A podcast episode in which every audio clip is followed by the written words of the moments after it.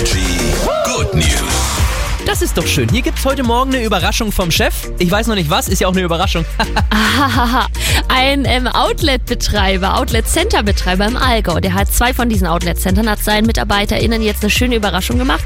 Denn der hat gesagt bei der Weihnachtsfeier, Leute, passt auf, wir sind 70 Mitarbeiter hier und euch allen zahle ich die Stromrechnung für 2022, weil die Geschäfte wohl so gut gelaufen sind und obendrauf will er jetzt zum Ende des Jahres auch die beiden Läden für drei Wochen zumachen, dass man da in Ruhe Inventur machen kann und nicht parallel der Laden offen ist, dass das Jahr ein bisschen entspannter zu Ende geht. Das ist schon wirklich richtig geil. Aber man muss ja auch sagen, es gibt ja momentan so die Möglichkeit, so einen Inflationsbonus in Höhe von 3000 Euro abzugreifen. Also jeder Arbeitnehmer Ja. kann, kann den ja bekommen von seinem Ja, Chef und es zahlen ja auch alle Chefs wirklich ganz gönnerhaft aus.